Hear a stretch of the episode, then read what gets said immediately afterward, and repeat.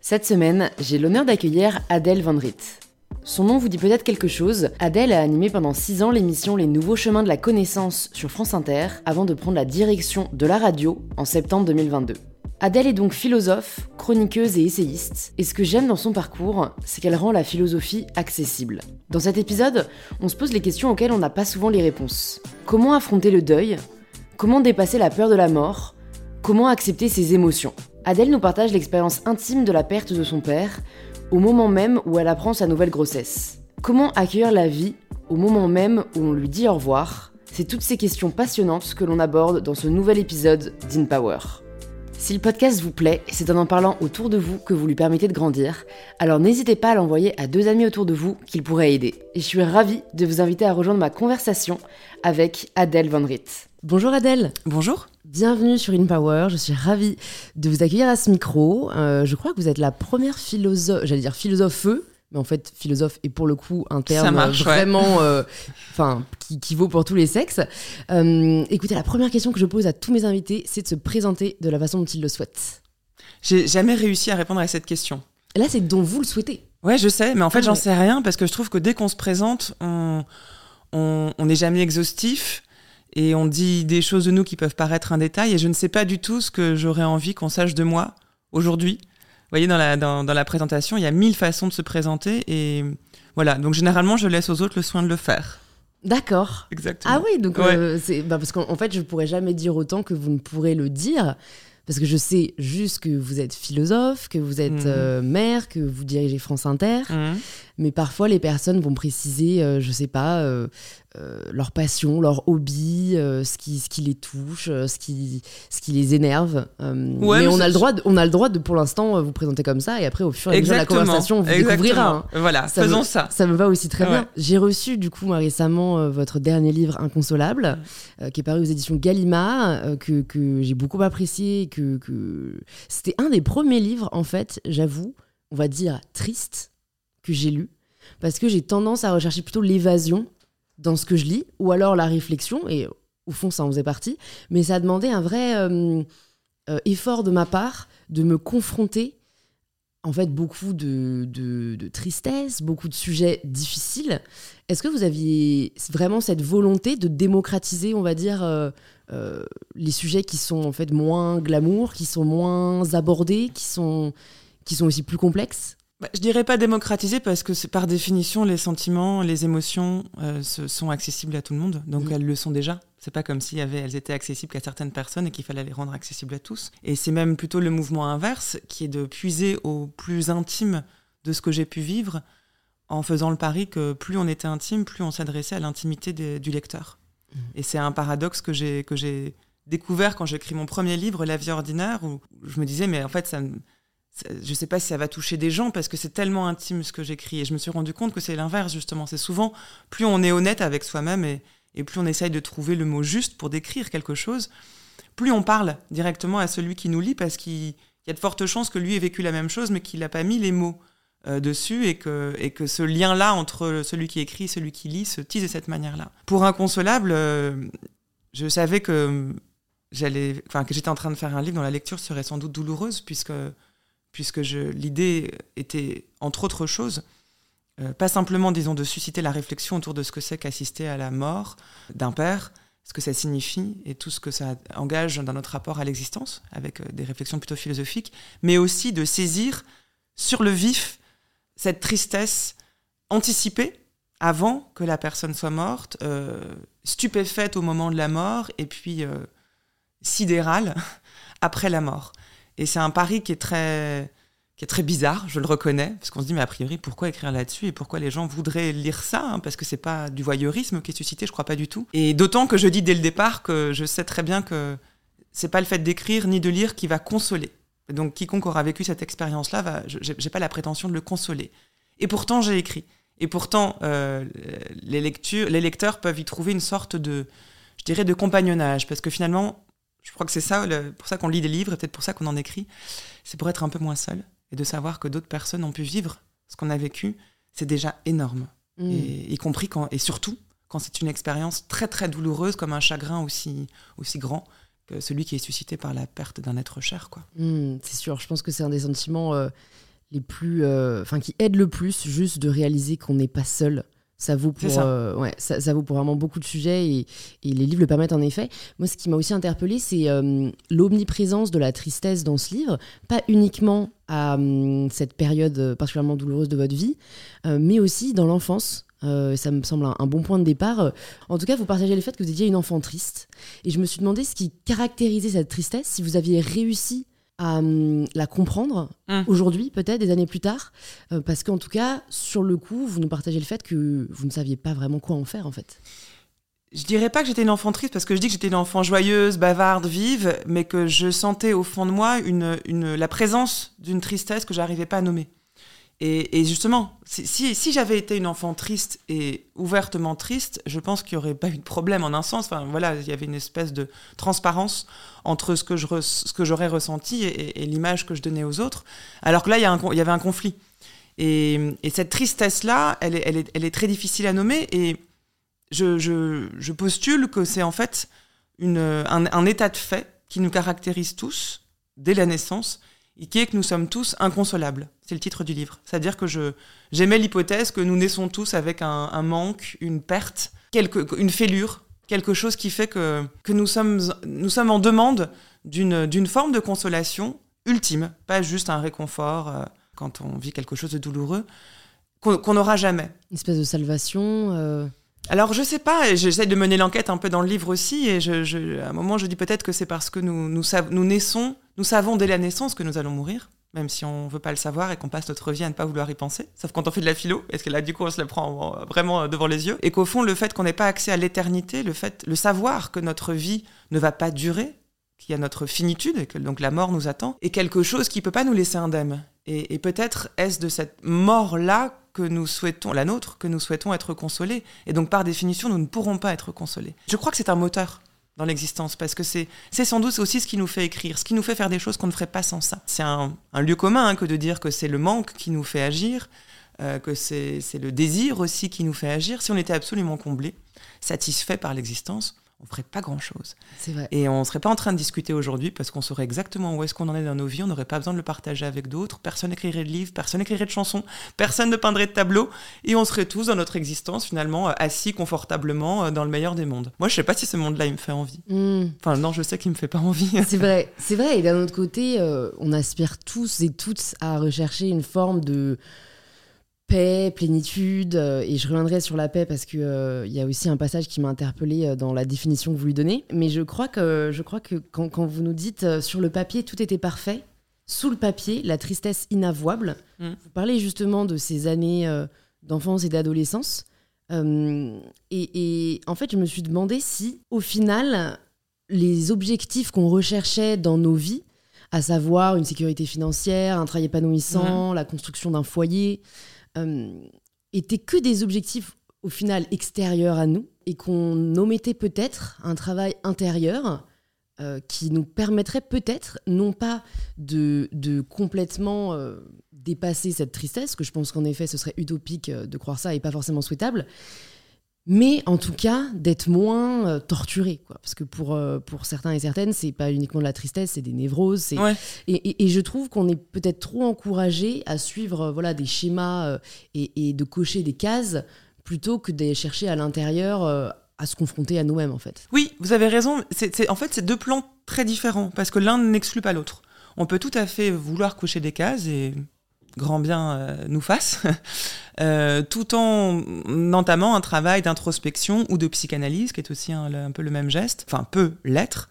Euh, quels que soient les moyens d'ailleurs qu'on trouve pour y parvenir. Et même, je rejoindrai même ces deux plans-là, c'est que parfois, l'accomplissement euh, intérieur que l'on peut souhaiter. Par accomplissement, j'entends pas une performance, j'entends le fait de dénouer des choses qui sont douloureuses, peut avoir, peut être aidé par un accomplissement extérieur. Parce que voilà, je pense qu'il faut pas opposer les deux, se dire mais euh, ça sert à rien de cocher les cases et de réussir professionnellement, c'est à l'intérieur de nous, on est vraiment malheureux. Il faut savoir aussi que tout ce qu'on va pouvoir entreprendre et qui va, qui va nous donner une bonne image de nous-mêmes est aussi un service qu'on se rend. Le problème serait de, de- de- de faire dépendre l'image de nous-mêmes uniquement des accomplissements euh, extérieurs. Là, c'est une course euh, perdue Mm. et qui, qui va plutôt se retourner contre nous-mêmes. Euh, mais si on arrive à voir d'un même mouvement le fait d'arriver, ce qui est le, il y a le plus difficile, je trouve, hein, d'arriver à être honnête avec soi-même, c'est-à-dire de reconnaître quels sont ces obstacles-là et de prendre le temps de se dire, ok, là il y a quelque chose qui, qui bloque et je vais devoir y aller, je vais devoir mettre les mains dedans, ça va être douloureux, mais je sais que si je le fais pas, je vais répéter dans ma vie sans cesse des schémas qui me bloqueront et j'arriverai pas, ne serait-ce non pas à aller là où je veux aller, mais même à me poser la question de savoir où je veux aller. Mm. Peut-être même pour euh, dire, bah, finalement, je veux aller nulle part. Enfin, vraiment, il n'y a aucune réponse qui est préconstruite. Le plus, le plus important, me semble-t-il, c'est d'être en, en cohérence et en phase avec euh, ce qu'on peut faire et, avec son désir. Et ça, c'est vraiment le projet de, toute une vie. Donc voilà, je poserai pas les deux. Et, je, crois aussi qu'il faudrait faire attention à ne pas trop euh, survaloriser la vie intérieure au dépend de la vie extérieure. Ça peut aussi être un piège. Et mmh. ça peut aussi faire stagner. Euh, voilà, parce qu'on n'est pas des êtres isolés dans le monde, on est, on est vraiment en interaction permanente avec les autres, avec les activités. Et, travailler l'un, un domaine sans, sans l'autre peut, peut, être contre-productif. Vous avez euh, expérimenté ce travail de la vie intérieure? Moi, je fais une, euh, une analyse, mm. donc une psychanalyse depuis, depuis longtemps maintenant. Et je fais aucun prosélytisme en la matière parce que je crois vraiment que chacun fait comme il peut, comme il veut. En l'occurrence, ça m'a aidé. Ça m'aide encore aujourd'hui. Et, je pense que ça m'a aidé à dénouer certaines choses. Je viens pas du tout d'une famille et d'un entourage où, c'est une chose courante. J'ai plutôt. La première fois que j'ai pris rendez-vous chez mon psy et que j'y suis allée, j'avais l'impression de trahir toute ma famille sur 50 euh, générations. Donc c'était vraiment un acte très subversif. Et justement, ça m'a permis de, me réconcilier avec ça et, d'ailleurs de, de faire l'expérience et d'avoir la confirmation que c'était pas du tout une trahison d'ailleurs et que ça pouvait, certes, ça bouscule l'entourage, mais que. Euh, et puis généralement, ça a même des effets sur tout le monde. Vous savez, c'est Philippe Roth qui dit que quand un écrivain naît dans une famille, c'est le début de la catastrophe. bah, c'est un peu pareil avec euh, l'analyse. Très souvent, hein, quand on commence une analyse dans une famille où personne n'en a fait, ça peut, ça a des conséquences. Et, et voilà. Donc moi, c'est la, la, voie que j'ai que j'ai choisie. Euh, à un moment où, où, où, était assez particulièrement saillante des, des obstacles, des douleurs qui m'empêchaient, de, que j'arrivais pas à nommer, et puis j'avais pas de quoi elles m'empêchaient. C'était très mmh. obscur. Et vous avez vraiment trouvé. Euh, après, c'est aussi, je pense, euh, une question de, génération et puis de, nouvelles euh, formes de thérapie qui sont apparues. Mais si, si, je rencontre un obstacle dans ma vie, c'est vrai que je vais mmh. pas forcément penser à la psychanalyse mmh. parce que de ce qu'on m'en a dit, c'est des années et des années avant de en effet mettre le doigt sur peut-être un gros nœud et de réussir à le dénouer et qu'aujourd'hui bah en effet on parle plus de thérapie comportementale mm. de enfin je pense que c'est peut-être un peu aussi le, risque de euh, la multitude de thérapies qui peuvent se développer c'est qu'on ne sait même plus quoi choisir.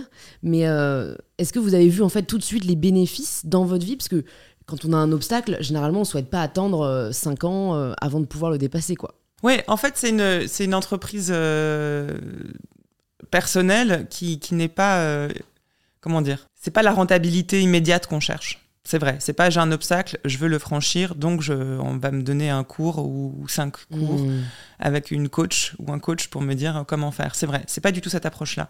C'est beaucoup plus euh, souterrain et sur un, dans, un, dans une temporalité qui est beaucoup plus longue. Mais c'est aussi beaucoup plus profond. C'est pas une méthode qu'on applique en sachant exactement où on va. C'est même plutôt l'inverse. Quand on commence une analyse, on, signe un contrat tacite avec soi-même, qui est qu'on va s'emmener quelque part, et ce quelque part, on ne sait pas où il va nous, amener justement, mais on sait que finalement naîtra de ce travail-là, parce que c'est un vrai travail, hein, très douloureux aussi, il faut le dire. Peut-être une rencontre avec soi-même, justement, avec ce que c'est que ce moi. Vous savez, en psychanalyse, c'est très schématique de dire ça, mais ça a aussi un sens. On distingue le moi, le ça et le surmoi. Le moi, le moi est celui qui pense avoir le contrôle. Le ça, c'est l'espèce de monstre béant qui, avec toutes nos pulsions les plus, les plus sombres ou les plus animales. Et le surmoi, c'est celui qui veut cadrer tout ça et qui nous met des limites. Et le temps d'arriver à identifier à peu près voilà, comment ça fonctionne dans notre vie psychique, euh, ça prend du temps. Et ça permet aussi quand même de, de de mettre des mots sur des choses qui n'ont jamais été nommées, sans savoir encore une fois où on va, mais à essayer de créer de l'harmonie peut-être entre ces trois, ces trois personnes qui parlent en nous. Moi, c'est une mm. chose que j'aime beaucoup, et au-delà de la psychanalyse, c'est de, enfin que j'aime beaucoup. Qui vous intéresse beaucoup. Ça m'intéresse, mais même j'aime le dire parce que je, c'est pas une chose qu'on entend beaucoup, mais je crois vraiment qu'on est plusieurs, et je, ne parle pas là de, de, maladie mentale qui fait qu'on, je parle pas des troubles de dissociation de la personnalité. Je parle du fait qu'on n'est on pas les mêmes selon à qui on parle, selon les instants de la journée et selon l'endroit où on se trouve. Hmm. Et que accueillir cette pluralité de voix en nous est plutôt euh, une source d'apaisement que de, que de troubles. Et voilà, ça permet ce genre de choses, hein, et de dire des choses qu'on dirait jamais ailleurs. des choses que je dirais pas à ce micro, que peut-être que je m'avouais pas à moi-même et que tout d'un coup je me suis entendu dire. Mais on n'est pas dans des révélations chocs euh, à chaque fois. Parce qu'on a un peu ce fantasme-là de se dire, mais la psychanalyse, je me rends compte qu'en fait, il m'est arrivé ça dans mon enfance et que je suis traumatisée. C'est pas forcément comme ça que ça se passe. Du tout. Et vous avez jamais eu envie euh, d'arrêter, entre guillemets? Après, je pense que là aussi, c'est ce rapport peut-être qui caractérise ma génération de, de, rapidité, de volonté de résultat. Mais moi, j'avais commencé une psychanalyse, alors même si je pense qu'elle ne me l'a pas formulée comme ça, euh, ma psy, euh, que j'aimais beaucoup par ailleurs. Mais en fait, j'avais l'impression de tourner en rond, quoi. Mm. Et au bout d'un an, voilà, je lui dis, enfin, voilà, je pense que je vais, je vais arrêter là parce que j'ai pas l'impression d'avancer. Et je sais pas, voilà, si c'est caractéristique de ma génération où en fait on veut tout tout de suite. Ah. Il y a un peu de ça, j'imagine, mais aussi juste, euh, voilà, une forme euh, d'attente où moi juste aller raconter euh, ma vie et ce qui s'est mm. passé dans ma semaine chaque semaine, mm. ça ne m'apportait pas grand chose, quoi. Ouais. Bah, libre à vous. mais je bah, crois, pas, je crois pas que ce soit une. Peut-être que c'est quelque chose de générationnel, mais je crois pas. Je pense que si moi aussi, au bout d'un an, j'avais l'impression que ça m'apportait rien, j'aurais arrêté. Mm. Tout simplement. Après, il euh, y a des moments où je me suis dit mais en fait là je crois que c'est bon. Puis après je me dis non en fait c'est pas bon. Il y a des jours où j'ai moins envie d'y aller. Il y a des jours enfin c'est pas du tout constant. Mais l'avantage c'est qu'on est il y a, quelqu'un d'autre dans la pièce le psy ou la psy qui est là pour ça et à qui on peut dire tout ça. Et, et c'est là peut-être aussi qu'il y a une mauvaise rencontre parce qu'il faut trouver la bonne personne avec qui on a mmh. envie de parler ou, ou, qui qu'on rend témoin de, de, notre discussion avec nous-mêmes. Donc c'est quand même un acte de confiance euh, incroyable. Ouais, ouais, ouais. Et, peut-être que selon les tempéraments, selon le type de parole, et selon euh, où on en est dans sa vie, parfois on peut avoir envie de quelqu'un qui intervient plus ou pas. Mm. Et parfois on peut sentir que ça peut nous agacer profondément que le psy à ce moment-là ne dit rien alors qu'on a vraiment envie de quelque chose. Ça m'est déjà arrivé. Et puis je, sors de la séance et je me dis, enfin c'était plutôt il y, a, longtemps ça, et je me dis mais, mais pourquoi je lui ai pas dit? Et c'est intéressant, je me dis mais en fait je ne me sens pas autorisée. On les paye quand même les psys je me sens pas autorisée à lui dire que là, ça m'énerve qu'il ne dise rien. Et ça me renseigne sur moi-même. Et c'est ce qui fait que j'y retourne la semaine d'après. Parce que je me dis, mais au fond, quoi? Pourquoi je me sens pas autorisée? L'argent ne m'autorise pas? Ça dit quoi de mon rapport à l'argent? Et ça dit quoi sur moi, sur le fait que je dois me sentir autorisée pour dire quelque chose? Bah là, je trouve que j'avance quand je dis ça. et donc, j'y retourne la semaine d'après en me disant ça. Et voilà, on avance. Enfin, j'avance de cette manière-là. Ouais, le but, c'est de sentir qu'on avance, quoi. Je sais pas si c'est le but. En tout cas, moi, c'est le moteur. C'est ce qui fait que je peux y retourner. Il y a aussi. Euh, le fait que vous parlez beaucoup euh, de, pour finir sur la tristesse, après on va parler de un peu d'autre chose, mais de, cette tristesse qui parfois euh, nous, nous, envahit. Et en fait, j'ai hum, senti presque cette, euh, cet équilibre que vous recherchiez entre lui laisser la place d'exister et mmh. le fait de ne pas se sentir totalement absorbé par elle, que de ne pas faire corps avec la tristesse. Est-ce que vous auriez peut-être des, conseils à partager aux personnes qui nous écoutent pour justement quand survient un événement vraiment difficile de ne pas se laisser totalement happer par cette tristesse qui parfois, vous le précisez aussi dans le livre, est en fait confortable. Oui, tout à fait. Et il faut bien préciser ce que ça veut dire que ce rapport, alors euh, confortable mais, toxique à la tristesse. En l'occurrence, je décris une tristesse qui survient quand on, quand on vient de vivre un élément très douloureux. Et je m'inscris contre les injonctions à la consolation qui voudrait qu'immédiatement on sèche ses larmes et on essaye d'aller mieux.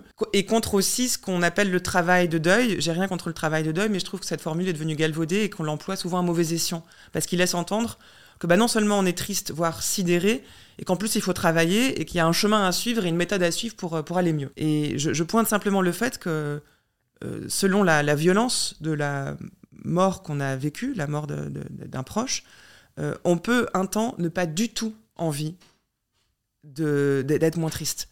Et c'est pas de la complaisance, c'est tout simplement, c'est ceux qui en ont fait l'expérience voient très bien de quoi je parle, c'est que à ce moment-là, juste après la mort de, l'autre, on se dit que si la tristesse disparaît, on aura tout perdu. C'est le souvenir de la personne qui est morte qu'on aura perdu. Et la tristesse, pendant un temps, est le lien le plus fort qui nous rapproche de la personne aimée qu'on vient de perdre.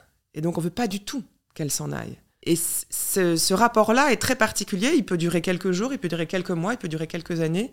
Et c'est très difficile de, juger le moment où on se dira, bah voilà, justement là, bah, je, sais, peut-être que ma tristesse, ma tristesse s'adoucit, tant mieux, ça me permet de respirer, de sourire à nouveau et de, retrouver un goût de la vie. Mais ça ne veut pas dire que je l'oublierai pour autant, parce que de toute façon, c'est, le, danger numéro un, la, menace que la mort de l'autre fait peser sur nous, c'est ça, c'est l'oubli total. Hein. À voir comment on, gère cet oubli, comment on lui fait face et comment on veut peut-être le conjurer. Mais, mais la tristesse peut avoir quelque chose de toxique parce que une fois que j'ai dit ça, qu'on peut vouloir rester triste un temps, on se fait facilement piéger parce que euh, elle peut aussi prendre trop de place, nous dévorer quelque part et, devenir notre identité. Et je le dis, je parle presque d'un poison de la tristesse qui fait que euh, pendant un temps, on peut ne pas avoir envie de se présenter autrement que comme étant la personne triste. Et là, je refais le lien avec ce qu'on disait avant sur, ce que, sur l'inconsolable, sur cette tristesse que nous avons en nous depuis la naissance, et peut-être même un autre type de tristesse dont nous héritons, que nos parents ont vécu et qui nous est mm. transmise. Il y a des gens qui se savent tristes depuis qu'ils sont nés, qui savent pas pourquoi et qui sentent bien, en fait, ça les concerne pas trop. Et qui ont ce rapport-là la tristesse et qui peuvent peut-être à un moment ouvrir les yeux dessus et se dire, mais au fond, c'est vrai, pourquoi est-ce que la tristesse est si importante dans ma vie? Alors que pour certaines personnes, j'ai pas vécu de deuil proche, je n'arrive pas à trouver de cause objective et, et je sens bien que, bah, voilà, chez moi, je me présente souvent comme triste. Ce que je dis à mes, mes amis en premier, c'est, ah bah là, non, ça va bof, et voilà, ou je le cache parce que j'en ai honte. Et quand on met le doigt dessus, parfois, bah, ça permet de, lever le regard, regarder autour de soi et de se dire, bah oui, mais en fait, dans ma famille, il y a, ça, mais d'où ça vient, peut-être? Euh, voilà, on peut, on peut mener cette enquête-là. Et je trouve ça passionnant d'essayer de, de, mettre au jour ce rapport extrêmement intime qu'on peut entretenir avec la tristesse, d'en voir l'aspect parfois toxique, parfois euh, subi, et parfois, et c'est cette voie-là aussi que j'explore euh, à mesure que le livre avance, plus créative. C'est que je pense que la tristesse peut avoir un, côté très nourricier. Donc c'est pas un conseil que je donne, c'est un, c'est un fait que je décris, disant c'est une possibilité de d'arriver à transformer cette tristesse-là, ce chagrin qui paraît euh, insondable, en, moteur dans l'existence et, et ce qu'on disait sur le moteur du manque et du désir, et finalement épuiser des ressources pour continuer à vivre autrement. Et, et, c'est pas parce qu'on est triste qu'on va mal, et on peut être tout à fait dans la tristesse et, très joyeux par ailleurs. Mmh. C'est marrant, c'est vrai que pour moi, c'est un paradoxe euh, énorme. Je, l'ai déjà dit sur, ce podcast, mais j'ai tendance à plutôt euh, fuir la tristesse. Mm. Je ne sais pas si c'est un réflexe euh, mm. humain, mais je, me demande, voilà, vu que moi, je pars du principe qu'on est quand même plus heureux sans, est-ce que vous pensez que, que ces personnes qui peut-être sont nées avec plus de tristesse en eux, ou un héritage plus mm. lourd de la tristesse, sont condamnées à la porter ou est-ce que vous pensez que c'est un bagage dont on peut se défaire au fur et à mesure euh, qu'on avance? Euh, je peux pas faire de vérité générale, mais en tout cas, toute la discussion qu'on est en train d'avoir hein, euh, tend plutôt vers la seconde option, de dire que nous avons des moyens d'action euh, qui sont pas toujours faciles et qui n'aboutiront pas forcément, mais, mais je ne ferai pas de la tristesse une fatalité, même quand on est avec. Déjà, mmh. parce que c'est ce que je dis, si nous, je pense que nous sommes tous inconsolables, c'est que de toute façon, quel que soit notre parcours et notre famille, nous naissons avec cette, cette tristesse-là qui prend plus ou moins de, de, place en nous. Et pourtant, il y a des gens quand même qui se disent très heureux, très joyeux, etc. Et ensuite, parce que oui, nous vivons à une époque où, où beaucoup de procédés, de, d'options s'offrent à nous pour essayer de, travailler sur cette tristesse et de voir, euh, et de voir comment on peut peut-être euh, apprendre à cohabiter avec elle, voire, euh, voir l'éteindre, ou en tout cas la remettre à sa place. Rien que le fait d'arriver à la nommer et de trouver une cause objective à la tristesse, ça fait un bien fou. Ça permet d'avancer, ça fait qu'on subit moins quelque chose euh, qui était très lourd parce qu'on comprenait pas d'où elle venait, quelle était l'origine. Euh, arriver à mettre le doigt dessus, ça, permet d'avancer. Et puis ensuite, oui, je pense qu'on peut vraiment, euh, peut vraiment les faire cohabiter. Et, j'irais même, enfin, tristesse et joie, on va dire. Hein. Et j'irais même jusqu'à dire, en tout cas en ce qui me concerne, que la tristesse m'a enseigné quelque chose. Il y a une sagesse de la tristesse c'est que j'ai compris des choses sur moi et sur mon rapport à l'existence dans la tristesse. Qu'est-ce que vous avez compris? Eh ben, j'ai compris notamment que si je pouvais dire euh, euh, certains jours euh, que j'allais bien, que j'étais joyeuse, heureuse, toutes ces choses qui sont très positives, c'est parce que j'avais vécu cette tristesse-là qui m'avait renseigné ensuite sur, sur les moments où elle n'était pas un obstacle. C'est-à-dire que je pense qu'on ne se rend pas vraiment compte si on est heureux ou pas tant qu'on n'a pas vraiment vécu ça. Ça veut pas dire qu'il faut le vivre hein, pour pouvoir être heureux. Mais euh, ça veut dire que ça nous. C'est plus une question de conscience en fait. Oui, mais en fait, ça, peut, ça paraît bizarre à le dire comme ça, mais ça peut être un. À titre vraiment personnel, d'introspection personnelle, de connaissance de soi, ça, ça élargit le spectre de nos expériences. Faire l'expérience de cette tristesse-là aussi forte. Et pouvoir trouver intéressant quelque chose d'aussi douloureux, c'est vraiment une ressource c'est vraiment quelque chose qui fait que la tristesse ne sera pas un obstacle qui va nous mettre à terre mm. longtemps, qui va nous permettre de continuer à avancer. Et ça, je l'ai compris en le vivant.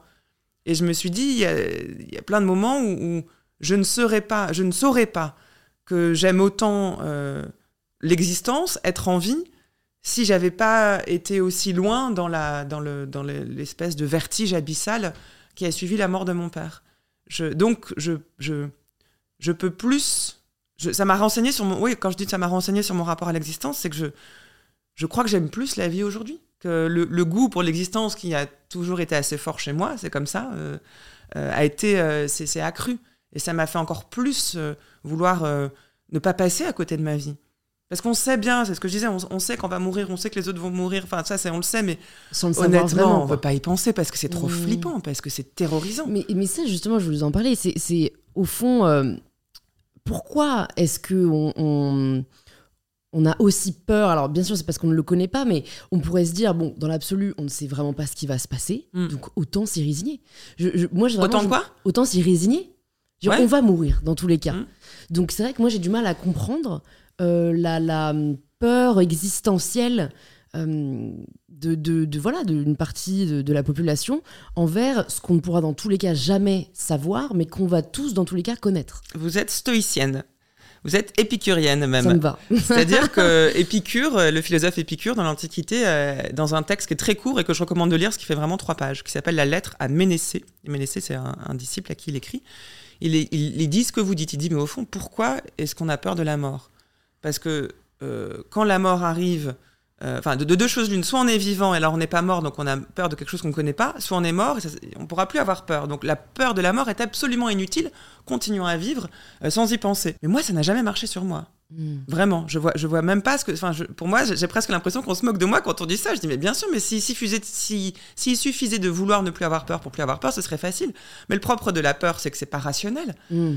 Et, et, et, puis, deuxièmement, ça peut peut-être marcher sur sa propre mort. Si ça marche pour vous, tant mieux. Ça marche pas du tout pour la mort des autres. Hein. C'est vrai, voilà. Alors là, euh, on, a beau savoir. Mes parents mais j'ai pas perdu euh, mes parents ou mes sœurs. Euh, et j'ose même pas imaginer, en effet. et si ben voilà. quoi. et c'est ça que dans le livre, c'est ça que, aussi que je, je fais, c'est que je, je, le prends à partie cette épicure. Je dis, mais au fond, mais c'est une blague parce que c'est, je décris une narratrice qui est très, encore une fois, elle, elle, elle est très très avive, donc. Euh, c'est, moi, j'ai une formation de, de, philosophe, donc j'ai beaucoup, beaucoup passé de temps avec les textes de philosophes. Et c'est un moment où on pourrait croire qu'ils viennent en aide, et, je décris un moment où c'est pas du tout le cas.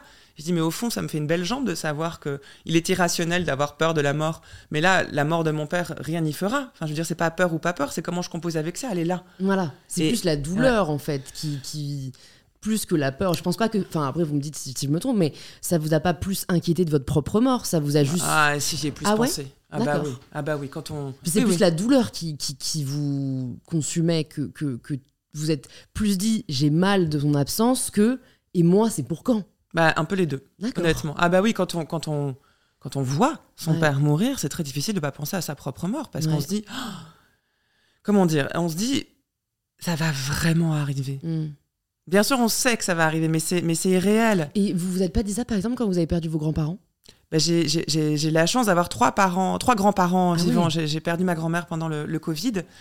Et, euh, et, elle était assez âgée et pas en très bonne forme. Donc, il y avait quelque chose de...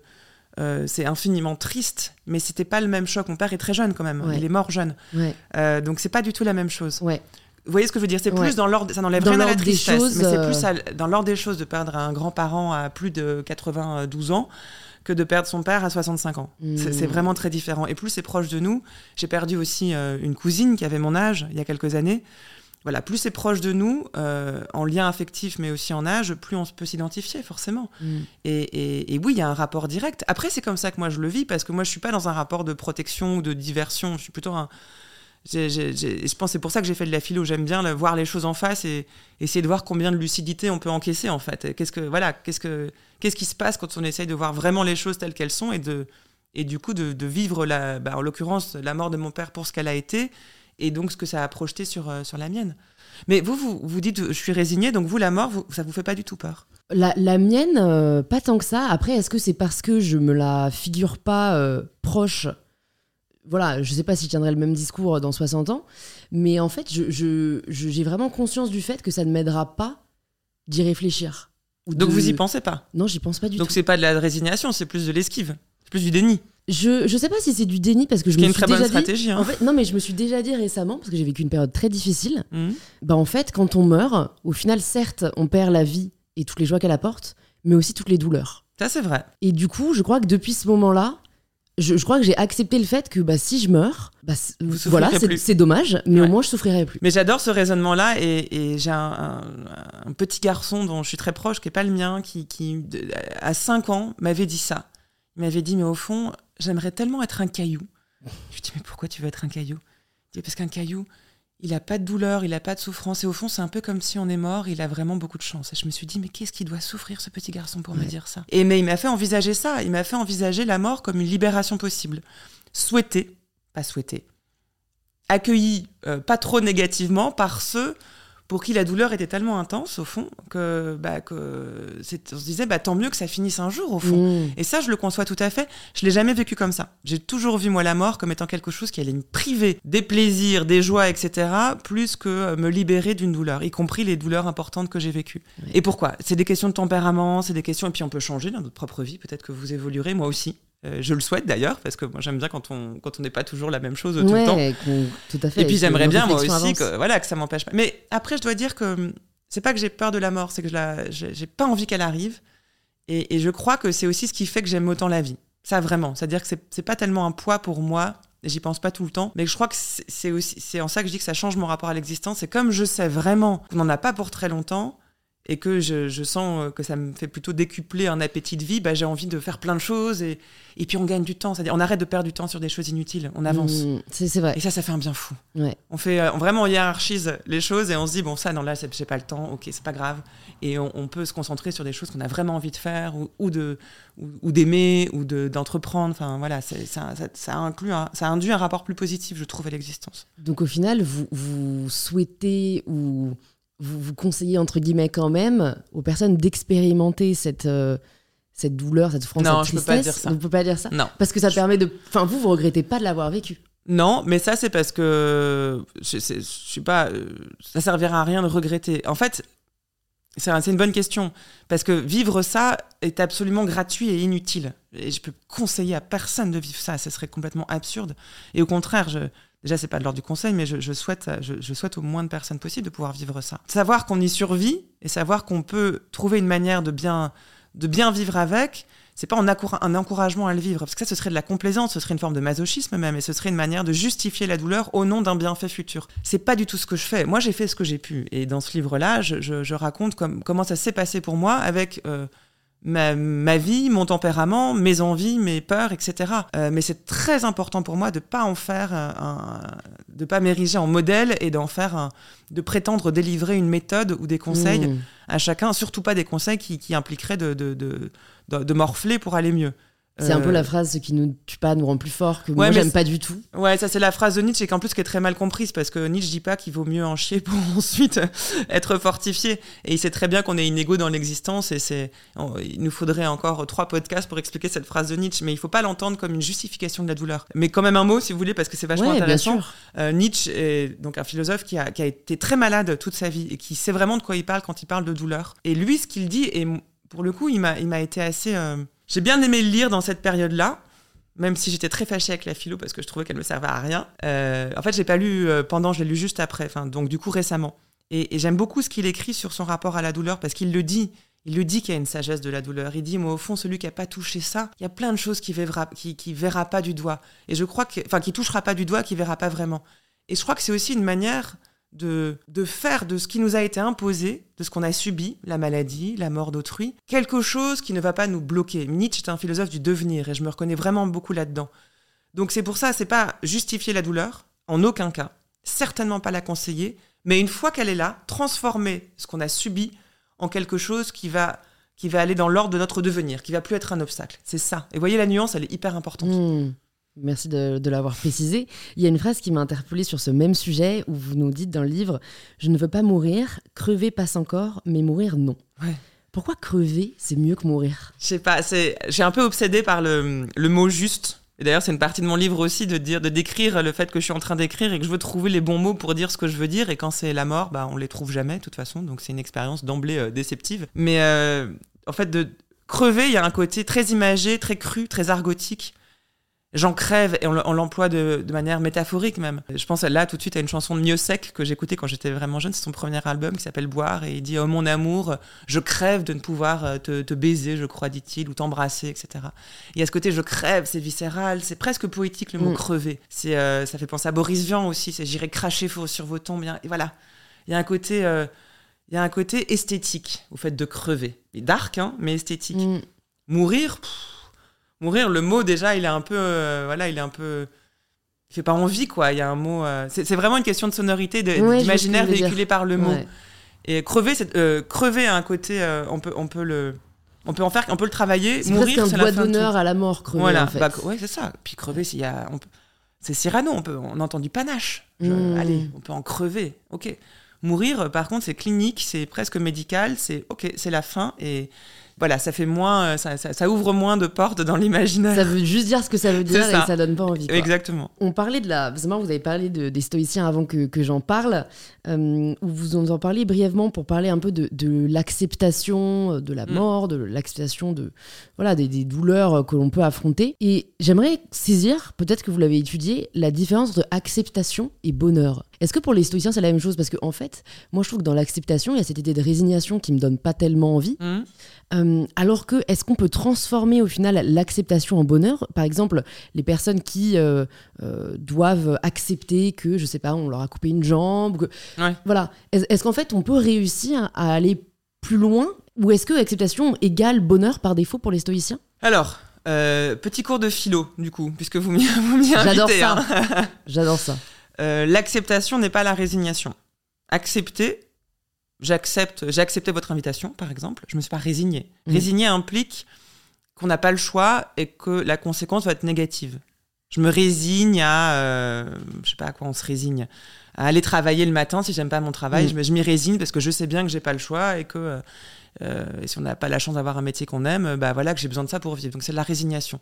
Accepter peut être assez affirmatif et, et, plutôt positif. Hein. Il y a encore une autre distinction.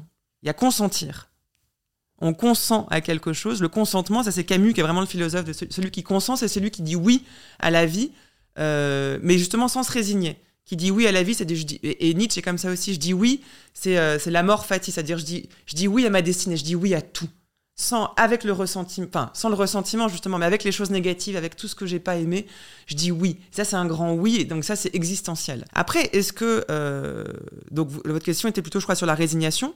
Parce que celui qui a perdu une jambe, il se résigne. Mm. Typiquement, il l'accepte mm. pas, mais il peut, il peut se résigner. Il dit bah, j'ai pas le choix. Est-ce que ça conduit au bonheur? Bah, En fait, dans, la définition que vous avez donnée de la résignation, mm. s'il y a une conséquence négative. Et je pense, moi, un peu au seul exemple, là, vu qu'on parle de jambes perdues, euh, de, personnes que je connais qui, a perdu ses bras et ses jambes, Théo Curin, que j'ai reçu sur le podcast, et qui est, je pense, un des mes plus heureux que je connaisse. Enfin, et, ça m'interpelle en fait. Est-ce que c'est parce qu'il était jeune et du coup il n'a pas tellement eu à vivre ce côté euh, résignation? Parce que oh non, je euh, pense qu'on se rend compte qu'on perd ses membres même bah, si on est jeune. Je, sais plus Philippe Croison, je crois, voilà, qui, est plus âgé, lui, il explique qu'il a vraiment une dépression de 7 ans. Il voulait plus rien faire du tout. Et en fait, à partir du moment où il l'a accepté, plus que résigné, je dirais il a recommencé à vivre. Et eh bah typiquement, je, je, crois que ce que vous décrivez là, c'est la transformation de la résignation en consentement. C'est pas juste je serre les dents et j'ai pas le choix donc j'y vais. C'est eh ben j'arrive à dire oui à ça alors que ça m'a été imposé. Et là la nuance elle est gigantesque parce que ça change notre rapport à l'existence. Hmm. Ne pas simplement se résigner mais consentir à un état de fait, ça ouvre la porte à la joie, au plaisir et à une nouvelle forme d'existence parce que quand on perd un membre voire plusieurs membres, c'est notre existence qui est changée radicalement, mmh. d'un point de vue créateur, d'un point de vue positif. Et l'un comme l'autre sont exactement dans cette attitude-là. Après, la question est de savoir ce qu'on entend par bonheur. Les stoïciens ne disent pas que euh, se résigner, euh, euh, c'est être heureux. Il faut distinguer le bonheur de la joie, du plaisir, c'est des choses qui sont très différentes.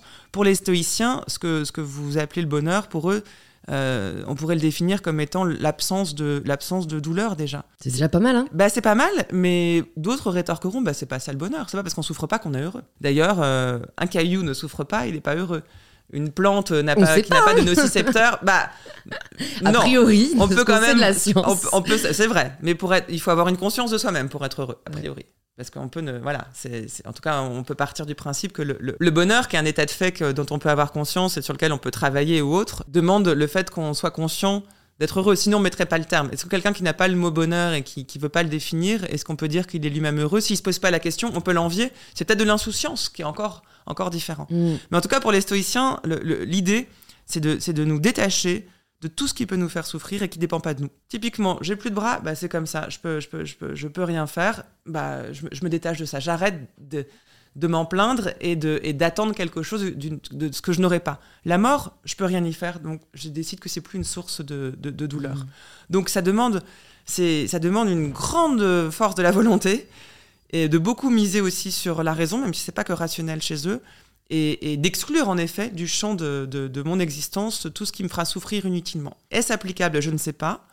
Euh, vraiment, c'est une question hein, et qui se pose. Et est-ce souhaitable? C'est aussi une question que, voilà, que je me suis beaucoup posée. Parce que je, trouve que ça fait passer aussi à côté de beaucoup de choses de l'existence. C'est ce, que, ce que je vous dis. Alors, je ne parle pas de vivre avec la tristesse, mais qu'il y a le fait que nous soyons des êtres contraints aussi, et pris sans cesse dans des nœuds, dans un tissu de choses qui s'imposent à nous. C'est aussi parfois ce qui fait l'intérêt de la vie. Et c'est aussi ce qui fait euh, l'importance de la nuance qui m'est si chère. C'est pas tout noir ou tout blanc. C'est pas tout, tout, tout, que du bonheur ou que du malheur. Mmh. Et, j'aime bien, moi, que l'existence soit faite de ça, qu'elle soit mêlée, qu'elle soit mélangée. Parce que je trouve qu'on peut y trouver une sorte de, d'intérêt, premièrement, de beauté aussi, vraiment. Et ça, j'y tiens. C'est pas secondaire d'arriver à trouver de la beauté dans des choses. Euh, et c'est pas mièvre hein, que de dire ça, c'est pas la vie est belle. Par beauté, j'entends des choses qui sont, qui sont presque stupéfiantes de beauté. Euh, qui sont parfois c'est des mélodies qu'on entend, parfois c'est des tableaux, parfois c'est des scènes. Et, la beauté, c'est quelque chose de très, de très fort qui, peut nous créer un nouveau rapport au monde et nous, même nous dire des choses sur nous-mêmes. Et, je trouve que, l'existence puisse, euh, puisse nous mettre face à ce genre d'expérience, et que c'est quelque chose qui, moi, me réjouit. Mmh. Et je trouve que vous êtes dans une grande forme d'acceptation, de manière générale, de ce qui vous arrive et d'accueil, qui, je pense, en effet, comme vous l'avez dit, on peut forcément tirer des bénéfices parce que tout, toute expérience peut être transformée en connaissance et en, voilà, qui ensuite peut nous aider à, apprendre. Mm. Mais qu'est-ce que du coup vous, vous rejetez, entre guillemets? Qu'est-ce que vous n'acceptez pas? Parce que, bon, après, c'est mon tempérament, hein, euh, c'est peut-être aussi euh, voilà, le, fait que j'ai pas encore tant vécu que ça, mais moi, je, c'est ma psy justement qui m'avait dit ça. Euh, elle m'a dit, mais en fait, toi, tu aimerais que la réalité se plie à ta volonté. Ouais.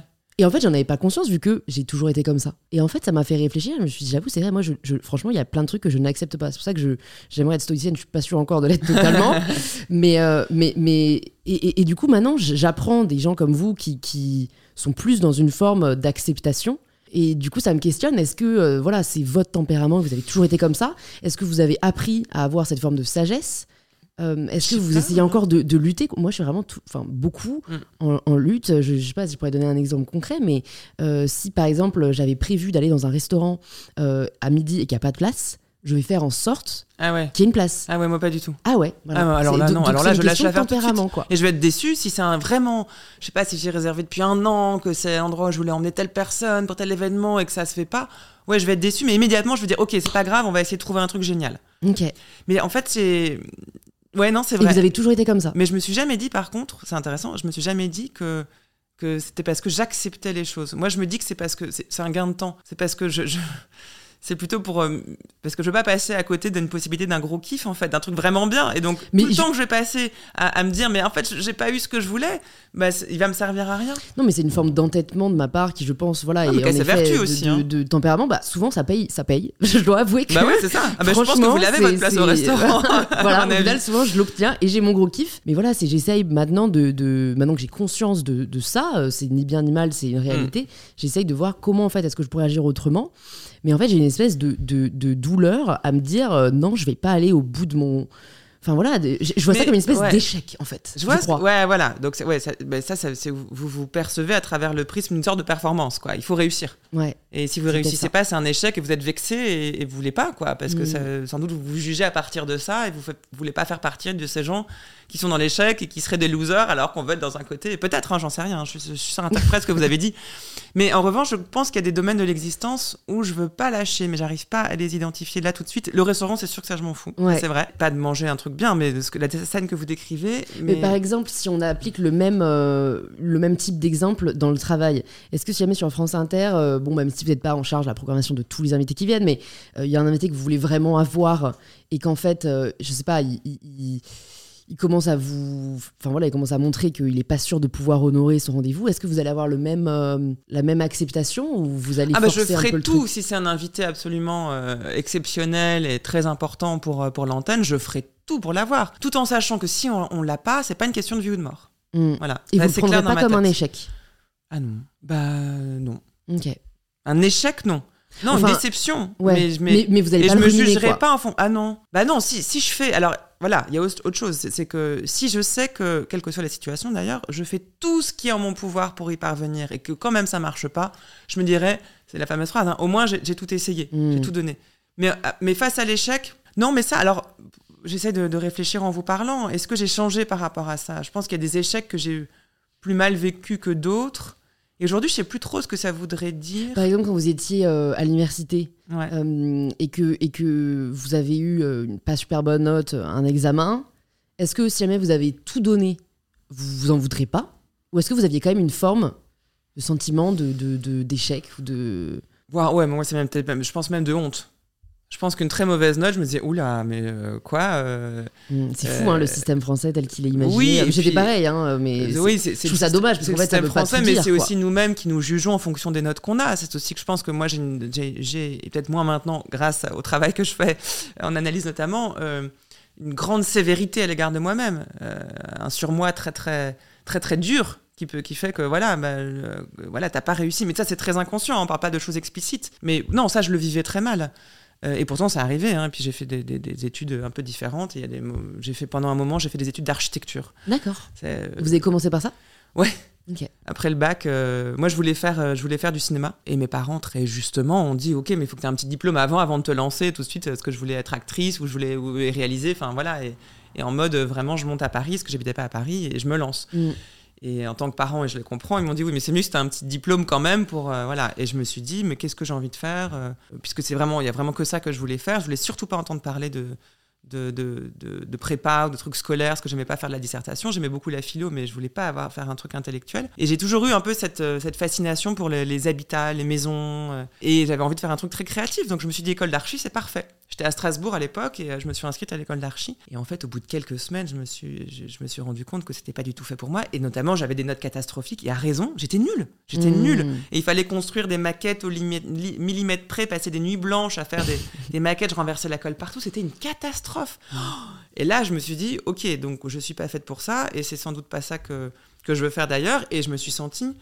Alors, je sais pas si c'était humilié, mais en tout cas, euh, oui, j'en ai quand même pris un coup dans mon estime. J'avais pas des particulièrement bonnes notes d'ailleurs à l'école. J'étais une bonne élève, mais c'était pas, j'étais pas surbrillante hein, du tout. Et puis je faisais euh, un peu le minimum pour m'en sortir bien. Mais, mais et, et ça, et ça, je l'ai vraiment euh, vécu comme quelque chose qui m'a que je voulais plus jamais vivre. Et donc j'ai arrêté les, les études d'archi et, et je suis allé bosser en supermarché pendant six mois, le temps de trouver autre chose à faire, euh, voilà. Et, et ça, pour le coup, c'était une expérience très très intéressante. Mm. J'ai pas mal euh, bossé, euh, fait des petits boulots quoi.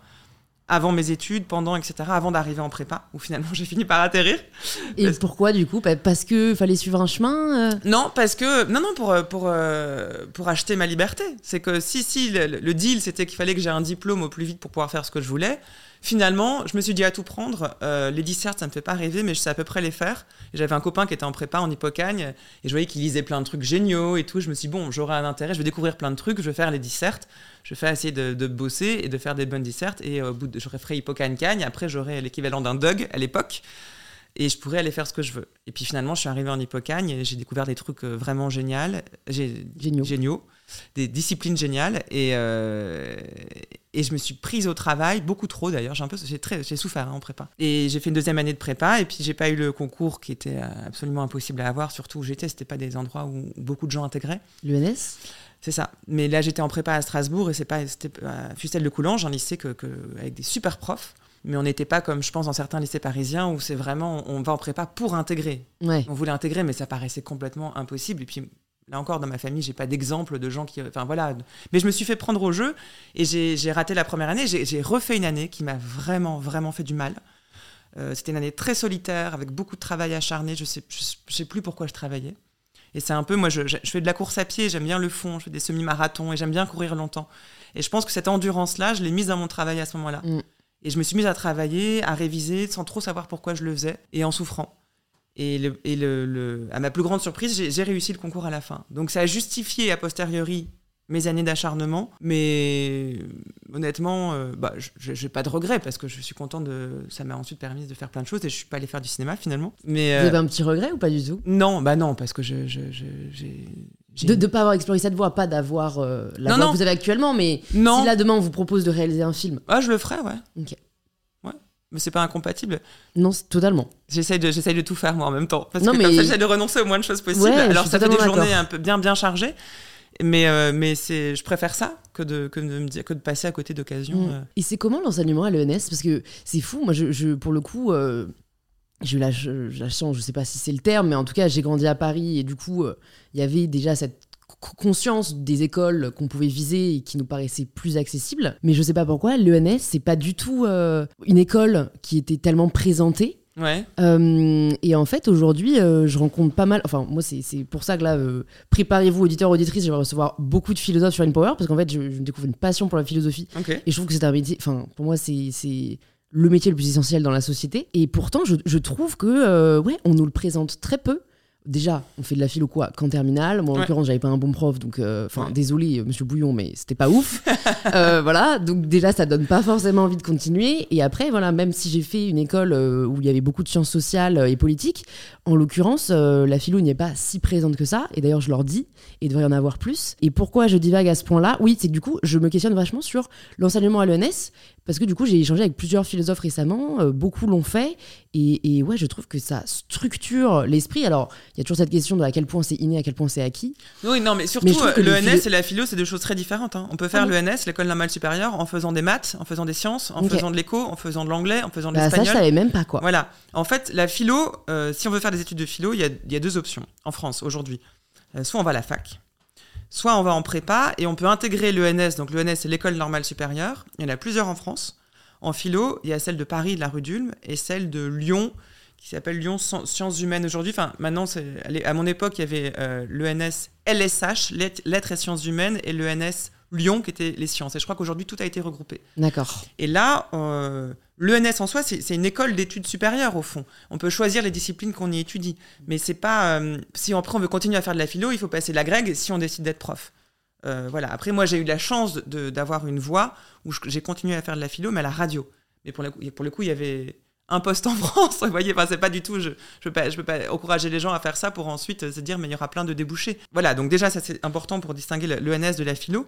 Quant à, quant à l'enseignement de la philo, mais je vous rejoins tout à fait. Moi, je milite même pour euh, l'enseignement de la philo bien avant la terminale. Ah, bien sûr. Dès, dès, la maternelle, ah, où on a un goût pour le questionnement qui devrait être encouragé. Ah ouais. Et ça apporte. Euh, il y a peu de débouchés professionnels, il faut être honnête, mais ça apporte un questionnement. Euh, ça apporte une structure du questionnement qui est utile dans beaucoup, beaucoup de situations de vie et professionnelles.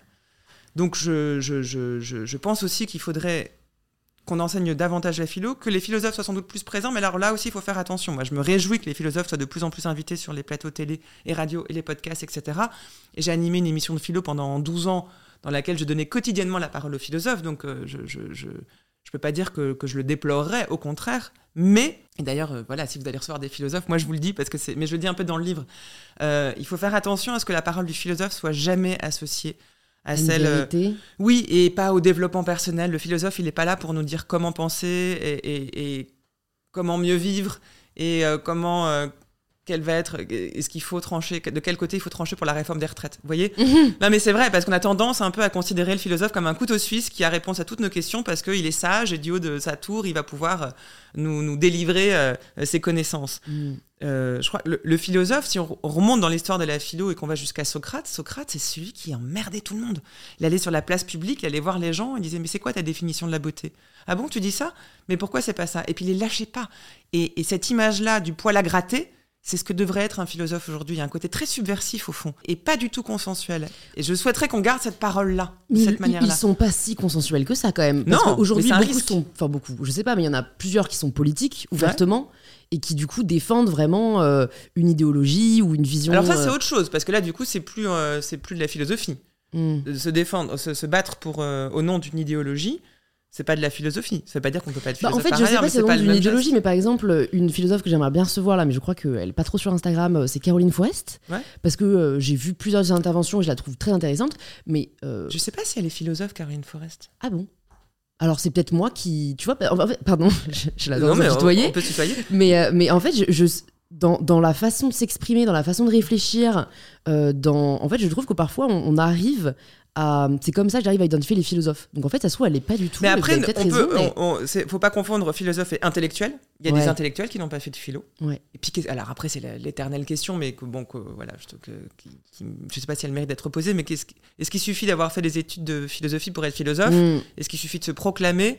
Est-ce que le philosophe, c'est celui qui a inventé un concept et, euh, et un courant de philosophie? Ou est-ce que, est que le prof de philo est un philosophe? Enfin, C'est des questions sans fin C'est vrai. que tous les philosophes se posent. Ouais. Voilà. Et, et on se les pose pas à propos de l'historien ou du mathématicien. Le diplôme suffit. Voilà. Mais tous les agrégés de philosophie sont-ils philosophes? Je sais pas. Mm. Et ceux qui ne le sont pas le sont-ils? Euh, Sans doute, mais pas tous non plus. Vous voyez, c'est assez compliqué. Mais en revanche, euh, on peut dire que le philosophe, c'est celui qui a priori qui a une grande proximité avec les textes philosophiques, qui les a travaillés, qui les accompagne, qui l'accompagne de- depuis longtemps. Euh, peut-être qui écrit, je sais pas, mais c'est pas euh, tous les intellectuels ne sont pas philosophes. Voilà, totalement. Ça faut bien distinguer ça.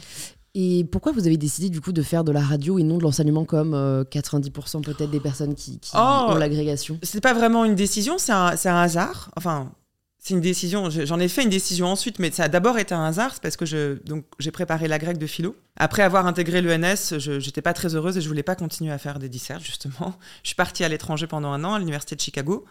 euh, où j'ai découvert un tout autre rapport à l'enseignement, au savoir. J'ai donné des cours là-bas, j'en ai reçu, j'ai trouvé ça génial. Et je suis revenue en me disant, bon, je continue à faire de la philo, qu'est-ce que je peux faire d'autre? Bah, en fait, il faut que je passe la grecque pour pouvoir faire autre chose. Et donc, j'ai préparé l'agrégation à une époque où il y avait très très peu de postes. Donc, je- la plupart des gens l'a passé deux fois. Parce qu'il y a un nombre Euh, ouais, de postes de. de- et qui fluctue d'année en année. Et à mon époque, je crois qu'il y avait 39 postes sur des milliers de candidats. C'est très très peu. et quand vous dites 39 postes, c'est 39 Admis. euh, admis à l'agr- à l'agrégation. Ouais, à l'écrit. On dit poste parce que ça débouche tout de suite sur Ouais, un bah, poste. des, oui, ça c'est des postes. Cette année-là, euh, l'État va former euh, 39 agrégés Ok. à l'enseignement qui ensuite pourront aller enseigner en tant qu'agrégés. D'accord. Voilà.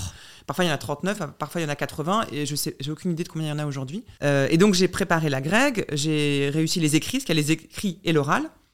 Et pendant l'oral, euh, j'ai reçu un, mail de mon prof de philo de Lyon qui écrivait à toute la classe en disant Mais sur France Culture, on, cherche un ou une philosophe pour, euh, pour aider à la préparation d'une émission de philo. Et je me suis dit, mais génial, parce que moi j'avais déjà fait un stage à France Culture quand j'avais intégré, parce que j'adorais la radio. Et je me suis dit, bah voilà, en fait, euh, j'adorerais faire ça, quoi. Et, j'ai accepté le boulot sans savoir si j'allais avoir la grecque ou pas. Et finalement, donc j'ai dit oui au boulot. En me disant qu'il allait y avoir peu d'opportunités, donc il fallait le saisir. Euh, et puis que si jamais euh, ça me plaisait pas, je repasserais la grecque l'année d'après si je l'avais pas. Et j'ai pas eu la grecque, et je l'ai jamais repassé. Je suis restée à la radio en fait. Hmm. Voilà. Donc c'était en 2008, donc ça fait 15 ans que j'y suis. Et j'ai même démissionné de l'école normale supérieure. Parce que quand on intègre l'ENS, on est payé pendant 4 ans pour ensuite, et ensuite on, doit, on signe un contrat avec l'État en fait. On est rémunéré pendant 4 ans, ensuite pendant 6 ans on doit travailler pour l'État. Comme Polytechnique en fait. Euh, je pense que c'est pareil, Polytechnique, je suis pas sûre. Et, et moi, au bout de 3 ans, bah, comme j'ai commencé à travailler à la radio, je savais que j'allais pas faire de thèse, j'allais pas repasser la grecque, donc j'ai démissionné, ce qui est assez rare en fait, mais je pouvais pas cumuler mon salaire à la radio et mon salaire de Hmm. l'ENS. Et puis je voulais être cohérente avec moi-même. Je, je savais que c'est de cette manière-là que je voulais faire de la philo. C'était un grand risque parce que à la radio, ce sont des... on n'est pas fonctionnaire. C'est pas le même statut. Et puis, bah, évidemment, après, la, la suite des aventures m'a plutôt conforté dans, dans cette voie. C'est- marrant parce que vous disiez qu'il n'y avait pas énormément de débouchés euh, quand on fait de la philo, mais en fait, c'est- aussi parce qu'on a un système qui euh, lie beaucoup le diplôme au poste euh, futur. Par exemple, euh, dans le système anglo-saxon, Ouais. où ils peuvent étudier à peu près ce qu'ils veulent pour ensuite faire les métiers qu'ils veulent parce qu'on va juste étudier la capacité euh, de réflexion qu'ils ont, euh, qui- qui- qu'ils ont euh, apprise. Je pense que moi j'en connais plusieurs en tout cas qui ont fait de la philosophie qui aujourd'hui sont dans des postes, enfin voilà, ça peut être dans le marketing, où en fait les, les- les gens se rendent quand même vite compte que c'est des personnes qui savent réfléchir, qui, qui sont assez opérationnelles, contrairement à ce qu'on veut, on voudrait Mm. imaginer euh, le philosophe dans sa tour d'argent en train de lire à longueur de journée, et où en fait je pense qu'en effet euh, ça, ça demande, et je pense que mine de rien on est dans une, dans une époque où c'est quand même en train, les cartes Mm. sont quand même en train d'être balancées, Mm. aujourd'hui on peut étudier dans, j'ai pas envie de dire n'importe quel secteur, ce serait faux, Euh, pour être médecin il faut quand même suivre des études de médecine, mais où on peut beaucoup plus faire de ponts qu'à l'époque de mes parents par exemple, et ça je trouve que c'est vraiment bienvenu. C'est vrai. Et j'espère que ce sera le cas pour la philo et, et surtout qu'on en aura euh, plus quoi. C'était pas trois ans avant Trois ans, quoi. Il n'y a pas eu une décision dans les années 90 où on, a, on est passé de trois ans de philo à un an de philo ah, Au lycée? Ouais. Non. Ça a toujours été en terminale et c'est même l'inverse, c'est que là, la, réforme récente euh, a, créé beaucoup, beaucoup de, contestations du côté des profs de philo parce qu'on l'a présenté comme étant euh, un allongement de l'enseignement de la philo au lycée, puisque maintenant c'est dès la première. Mais il y a moins d'heures au total. Et c'est pas toujours de la philo parce que c'est aussi, avec je crois, en collaboration avec les profs aussi de lettres. D'accord. Donc euh, ils estiment que ça, que ça, au contraire, que ça allège et donc euh, diminue la, charge d'enseignement, euh, enfin le, nombre d'heures de cours de philo mm. et qui est plus optionnel. Donc voilà, c'est sujet à, contestation. Je, rigolais, je souriais tout à l'heure parce que vous avez dit le philosophe dans sa tour d'argent en fait, la Tour d'Argent, c'est un restaurant à Paris. J'imaginais. En fait, on dit souvent la Tour d'Ivoire. Ah oui, pardon. Non, mais c'est génial. C'est génial parce qu'on voit le philosophe au resto. Là. J'ai adoré cette image-là, en fait. Donc c'est voilà. mais oui, sur la question des débouchés, bah, ça c'est un gros gros problème qui en effet est, très présent en France, même si c'est le seul pays où, l'enseignement de la philo est obligatoire en terminale. Même ah si oui, y a peu d'heures. Bah ouais. Voilà. C'est optionnel dans tous les autres pays? C'est pas à ma connaissance. Et alors là, je peux me tromper parce que j'ai pas une connaissance exhaustive de tous les pays euh, européens ni dans le monde, mais, euh, mais je, je, crois que c'est seule, le seul pays où c'est obligatoire. Mais en revanche, ce qui est vrai, c'est que ça crée aucun débouché. Bon, on est encore aussi dans, une, dans un discours qui, qui oppose la science euh, au reste et surtout quand c'est littéraire, la philosophie est considérée dans le domaine littéraire. Et c'est pas très sérieux, en fait. C'est, on peut passer du temps, on peut apprendre à penser, mais le, concret, le dur et ce qui va nous obtenir un travail, c'est mmh. ce qui est scientifique. Rien n'est plus faux. Enfin, rien n'est plus faux dans les faits, c'est sans doute vrai. Mais, euh, mais la philosophie est tout aussi utile au raisonnement. Rien que d'un point de vue scientifique, la philosophie est très utile. Et de plus en plus, d'ailleurs, les choses sont faites en France pour que science et philosophie, euh, y compris à la fac, puissent euh, bosser ensemble. En fait, il faut surtout pas opposer les deux. Est-ce que c'est peut-être aussi là une surinterprétation surinterprétation de ma part, mais est-ce que on n'en revient pas à la dualité de Descartes corps-esprit, mm. où au final, aujourd'hui, pourquoi la science euh, ou science scientifique est aussi valorisée, c'est que euh, beaucoup de choses passent par le corps, que euh, la maladie, la mort étant voilà mm. ce, qui, ce contre quoi on essaye de lutter, ça s'est fait au détriment d'une forme de valorisation de l'esprit, alors que à mes yeux, c'est un peu la distinction entre santé physique et santé mentale moi, je milite beaucoup pour la santé mentale. on n'en parle pas assez. Ça sert à quoi d'avoir la santé physique si on n'a pas la santé mentale, en fait? Mais c'est marrant parce que je pense que dans l'esprit de ceux qui, qui considèrent que Descartes est du côté des sciences, euh, ils mettent les sciences du côté de l'esprit, pas du corps. Et pour Descartes, le corps était plutôt un obstacle vrai. à la pensée, euh, même si c'est beaucoup plus compliqué que ça et que, et que Descartes, dans ses textes, montre qu'il n'est pas du tout le, uniquement le dualiste qu'on a en fait, c'est-à-dire corps d'un côté, esprit de l'autre. Si vous lisez Les Passions de l'âme, qui est un texte génial, il montre au contraire, il s'intéresse aux passions qui est le lien entre le corps et l'esprit. Donc il n'est pas du tout dans cette vision binaire euh, qu'on en a fait. Et aujourd'hui, on dit, on dit euh, les Français, on a un esprit cartésien, et quand on dit cartésien, ça veut dire très rationnel, très etc. Mais au contraire, plutôt dans le mental que dans le corps. Hein. Le préjugé, il est plutôt de cet ordre-là, de se dire que, le, que de valoriser les choses de l'esprit sur celles du corps, mais que la science serait davantage du côté de l'esprit. Mais vous, moi, je vous rejoins tout à fait. Je pense que c'est complètement euh, absurde de distinguer les deux. D'ailleurs, dans l'histoire de la philo, il y a plein de philosophes qui disaient que c'était la même chose. Hein. Pour Spinoza, le corps et l'esprit, c'est deux noms d'une même réalité, mmh. par exemple. Euh, et, pour d'autres philosophes, c'est le cas. Et moi, je vais même plus loin. Et c'est là-dessus que je travaille dans les livres que j'écris, c'est de montrer que finalement, il y a pas enfin, on part toujours de l'expérience. Et le corps a une très grande importance euh, chez moi, justement parce que pour moi, c'est un point de départ à la pensée. C'est pas juste, c'est pas juste une illustration de ce qu'on va dire, et c'est pas un obstacle. Ça peut l'être, mais cet obstacle, lui aussi, il est fécond, il est nourricier. Et les, les, pensées qui sont trop abstraites, qui sont désincarnées, elles, elles me glissent dessus, au fond. Donc on a tout un travail aussi à faire pour considérer, pour reconsidérer le philosophe ou la philosophe, se dire mais c'est pas quelqu'un qui est uniquement cérébral, etc. C'est aussi quelqu'un qui peut être de plein pied dans la vie, mais qui, mais qui est attentif à ses propres expériences pour les questionner et pour apporter quelque chose au fond. Hmm. Et c'est pas quelqu'un qui justement de, de sa tour euh, d'ivoire en argent va se pencher pour, euh, pour nous dire quoi faire. En parlant de vie, il y a une question que je voulais vous poser aussi quand vous avez partagé le fait que ça a quand même, euh, ça vous a beaucoup questionné la mort de votre père et, ça vous a ramené à votre propre vie, votre propre finitude. Qu'est-ce que vous avez changé après la mort de votre père dans votre vie? Est-ce que vous avez opéré consciemment euh, des, voilà, des, pivots, des engagés dans de nouvelles activités, au contraire, cesser d'autres. Est-ce que ça vous a vraiment questionné sur euh, votre parcours? Non, je crois pas. je crois pas qu'il y a eu des changements directs, palpables. Des, petits il y a des choses que j'ai moins pu faire parce que ça me rappelait euh, j'ai pas touché ma guitare depuis qu'il est mort par exemple parce qu'il jouait beaucoup de la guitare et moi je joue pas très bien mais j'y jouais volontiers et j'arrive plus Donc ça, c'est un détail, enfin pour euh, les autres, pas pour moi. Voilà, il y, y, a des choses comme ça qui font qu'on... Il y, a des traces, des marques qui, de, de la... De la de l'événement, enfin comme des cicatrices au fond qui restent dans notre existence, mais j'ai pas changé de manière de vivre. Il faut dire aussi que hum, très peu de temps, enfin quelques mois après que mon père soit mort, j'étais enceinte quand il est mort, et donc j'ai accueilli un, bébé euh, euh, huit mois après. Et donc ça, c'est un changement tellement radical que ça, ça laisse moins de place à d'autres types de changements. Enfin, mm. je veux dire, si j'avais eu envie de changement, j'ai été servie. Avec tout ce que ça implique de difficultés, parce que c'est très difficile d'accueillir un enfant quand on, vient de perdre son père. Mais justement, comment vous avez fait ça? Vraiment, je, me suis posé la question en vous lisant, euh, euh, c'est comment on accueille la vie quand euh, on accueille aussi la mort C'est ça. Bah, c'est exactement la question. on, fait comme on peut, hein, mais mm c'est là où la, grossesse est pas si mal faite. Enfin, je veux dire, le fait qu'on ait, qu'on ait neuf mois quand même pour se préparer. Déjà, quand on n'est pas en plein deuil, c'est difficile de, se sentir prêt pour accueillir un enfant. De toute mm. façon, on n'est jamais en paix avec ça et on se dit qu'on n'y arrivera pas forcément, que c'était pas le bon moment, qu'en fait, voilà, on, peut être très heureux et en même temps, père comme mère, hein, et en même temps euh, se dire, voilà, là, comment on va faire? Et, là, euh, le, problème était que je me sentais un peu écartelé entre, euh, entre la, mort de mon père et, donc la, la, naissance de mon fils et moi au milieu qui qui, était tellement requise par ces deux choses que je me sentais même disparaître au fond. Et c'est d'où l'écriture de ce livre aussi, c'est de se dire comment on, peut être happé par le, trou euh, de la, de la, mort et en même temps totalement requise par l'espèce de, de, stupéfaction de la naissance et les mettre en parallèle. C'est troublant, un corps qui mm. disparaît, un corps qui apparaît, un dernier souffle, un premier souffle, quand on les vit vraiment de manière aussi proche on n'en sort pas indemne. Et au milieu, euh, bah, moi, je me sentais comme un. là, pour ceux qui ne me voient pas, j'écarte les bras. Je me sentais vraiment écartelé entre les deux et j'essayais de faire tenir les deux. Et il fallait que moi, je tienne bon. Sans, sans euh, investir la naissance de mon fils comme étant une consolation possible, ce qui aurait été vraiment dramatique. Euh, et je le dis dans le livre, on ne fait pas un enfant comme on, comme on se sert d'un mouchoir. Et puis ça peut pas, ça peut pas être quelque chose que je lui fais peser sur les épaules. Donc, en plus, je voulais prendre soin de, dissocier les deux parce que c'était deux choses différentes, complètement différentes. Je n'ai pas fait un enfant pour pouvoir me consoler de la future euh, mort de, mon père, évidemment que non. Donc voilà, j'ai essayé de mettre de l'ordre dans ma tête à ce niveau-là, et puis de, de, de bah, je, l'ai écrit. Je pense que c'était aussi une manière de, de le vivre mmh. au fond, de se dire, c'est ce que je vous disais, quand on peut rendre intéressant quelque chose, de, une telle épreuve, déjà c'est une manière d'être du côté de la vie.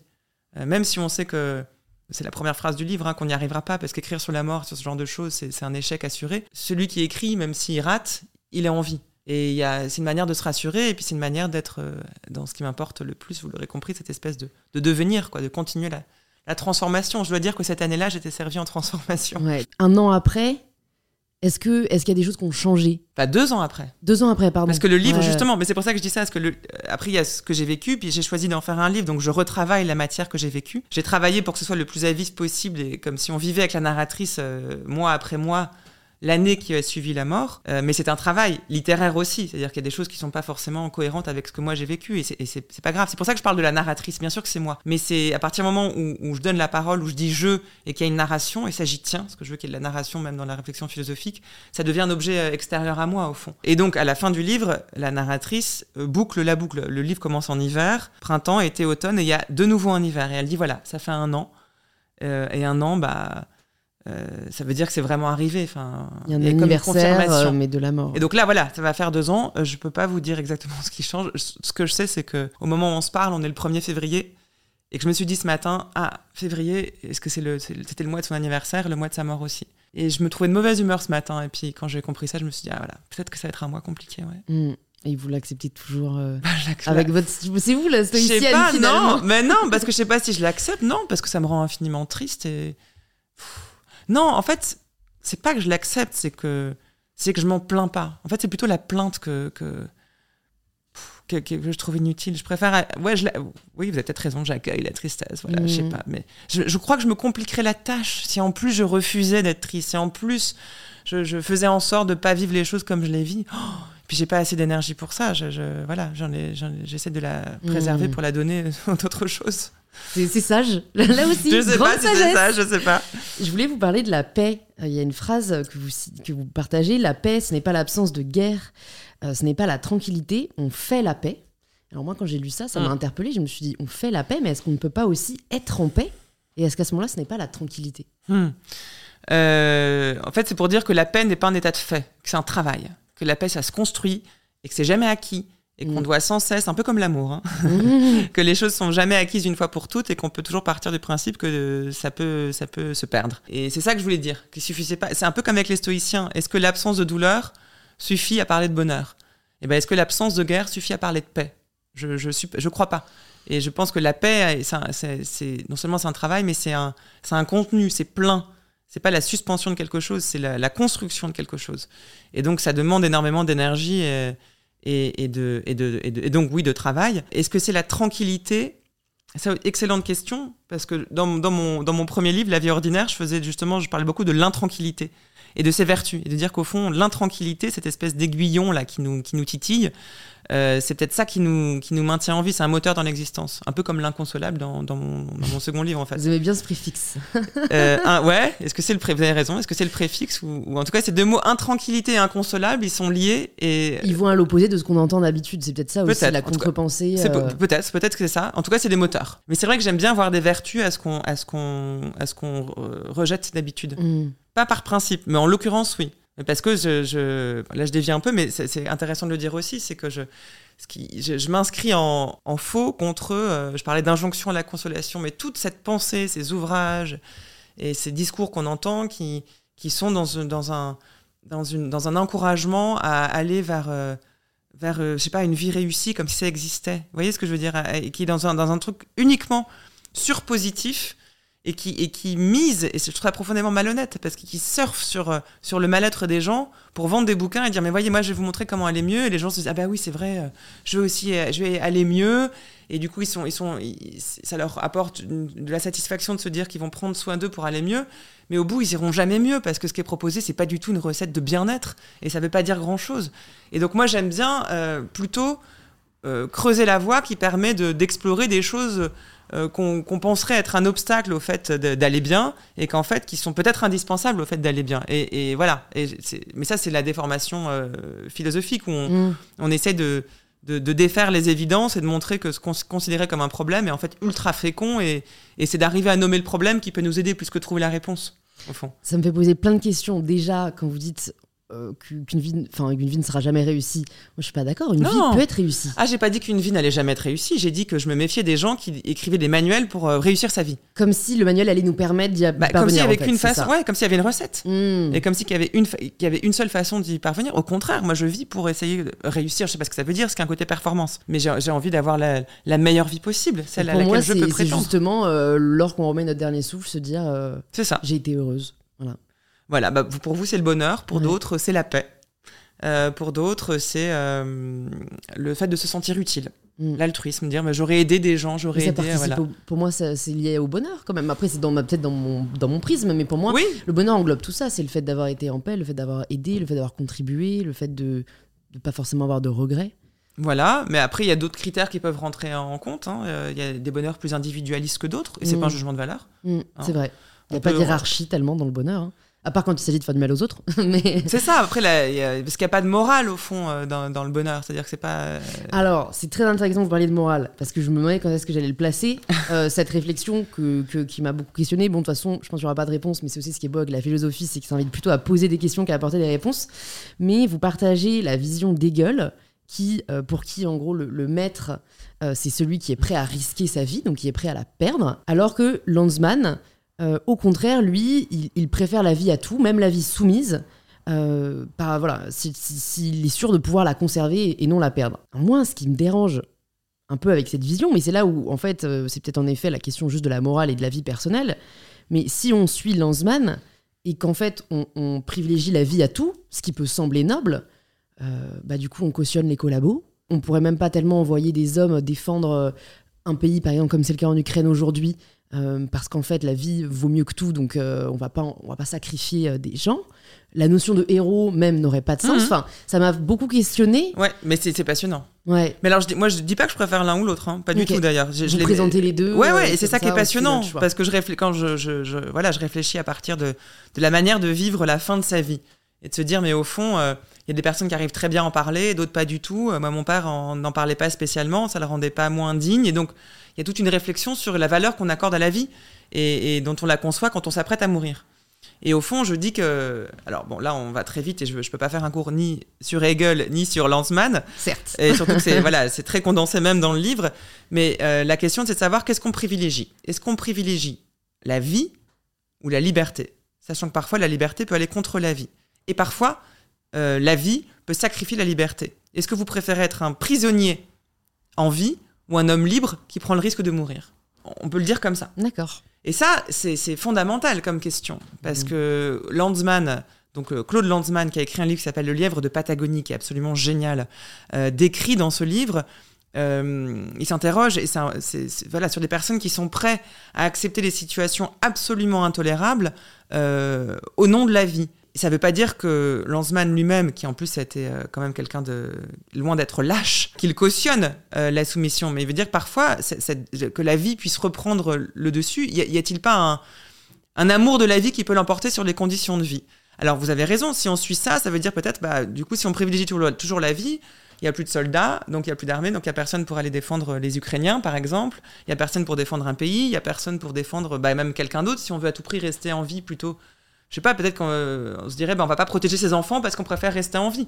Donc on arrive très vite à des paradoxes. Et ça, philosophiquement, c'est absolument passionnant. À l'inverse, si on privilégie la liberté, ça veut dire qu'on est prêt à mourir pour quelque chose, pour un idéal, pour des idées, comme la chanson de Brassens. Hein. Mourir pour des idées, d'accord, mais de mort lente, ça veut dire nous, ne nous empressons pas trop non plus de mourir pour une idée parce qu'on peut changer d'idée et que la vie a quand même un prix. Et ça, on peut le voir d'ailleurs dans la, dans la société. Il y a différents types de tempéraments avec une, une infinité de nuances entre les deux, mais il y a certaines personnes qui savent très bien qu'ils sont prêts à, mourir dans l'exercice de leur métier ou de leur euh, passion.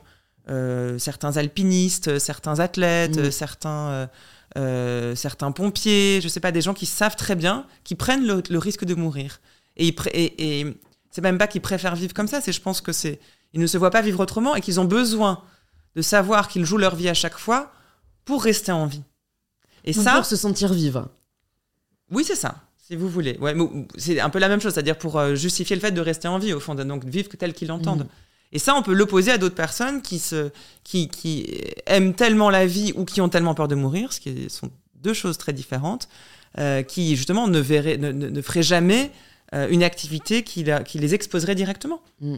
Et ça, on peut se le dire, euh, même. Euh, alors, il y a le cas dramatique de la guerre, des choses comme ça, mais il y a même dans les loisirs, voilà, il y, a des, il y a des activités dangereuses que certaines personnes adorent faire.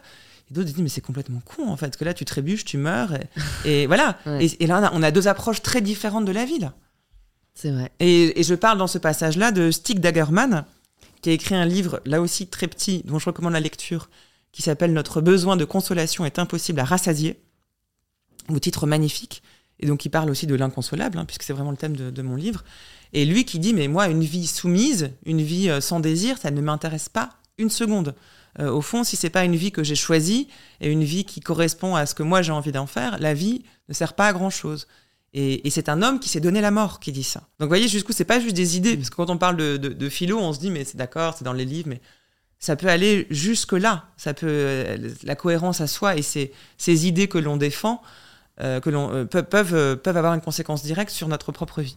Il y a quelques derniers sujets que je voulais aborder avec vous. Il y a le sujet de, de l'injustice que vous avez un petit peu abordé dans le livre. J'avoue que moi, je crois que je l'aurais abordé plus, mais comment dépasser, peut-être accepter, le sentiment d'injustice, justement, quand un proche tombe malade? Vous le disiez, votre père était jeune, voilà, c'est pas comme s'il y avait des raisons à tomber malade forcément, mais il avait pas l'air de, d'avoir particulièrement mis sa vie euh, en danger. Et ça, c'est, je pense, quelque chose que j'aurais beaucoup de mal à accepter. Euh. Ouais. Alors j'ai beaucoup ce retour-là, et c'est vrai que à aucun moment je n'ai eu un sentiment d'injustice. Je peux pas trop vous expliquer pourquoi, hein, mais c'est peut-être mon côté lucide cette fois-ci sur la mort. Justement, vous parlez de résignation, que vous arriviez à vous résigner. Euh, à partir du moment où de toute façon la mort va arriver et que nous sommes des êtres humains corporels, donc possiblement malades, et qu'on est tous, parce que mon père était, malade, euh, on est tous euh, susceptibles de tomber malade à un moment ou un autre.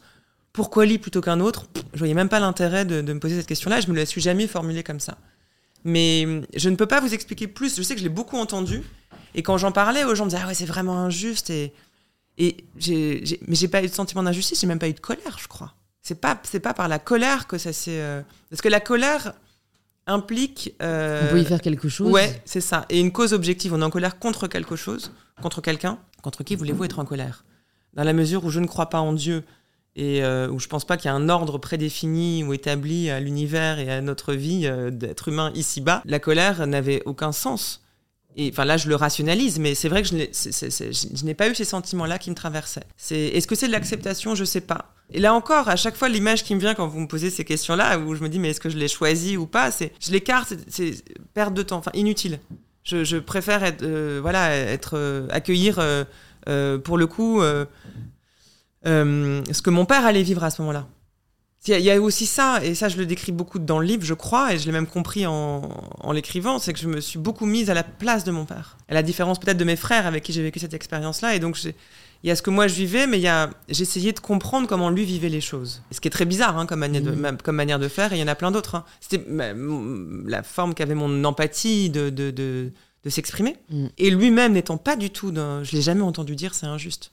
Jamais.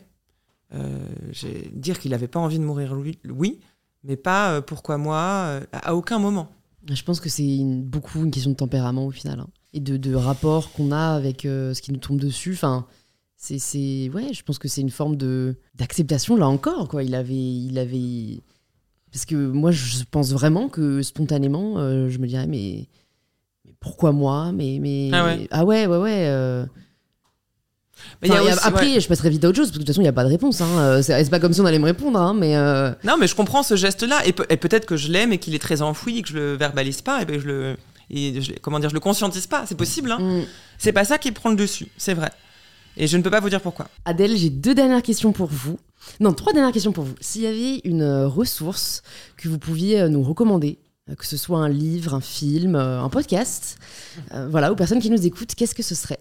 L'album de Keith Jarrett qui s'appelle le Köln Concert, le concert de Cologne, qui est un album de, piano entièrement improvisé, d'une beauté incroyable, et qui est un des points de départ du livre, parce que pour moi, c'est à l'image de ce qu'on essaie de faire dans l'existence. On improvise beaucoup, et dans le meilleur des cas, il y a cette beauté euh, incroyable qui surgit. Super, je mettrai ça dans les notes du podcast. Si jamais vous pouviez entendre quelqu'un au micro d'InPower, qui est-ce que ce serait? Quelqu'un de vivant? De préférence? Que vous pourriez inviter. C'est pas un rêve, euh, genre quelqu'un disparu. Euh. Ben non, bah alors, sinon si ça vous tient à cœur, on peut en dire deux. Une personne morte et une personne vivante. bah, J'aimerais bien entendre Nietzsche à votre micro, si vous pouvez faire quelque chose.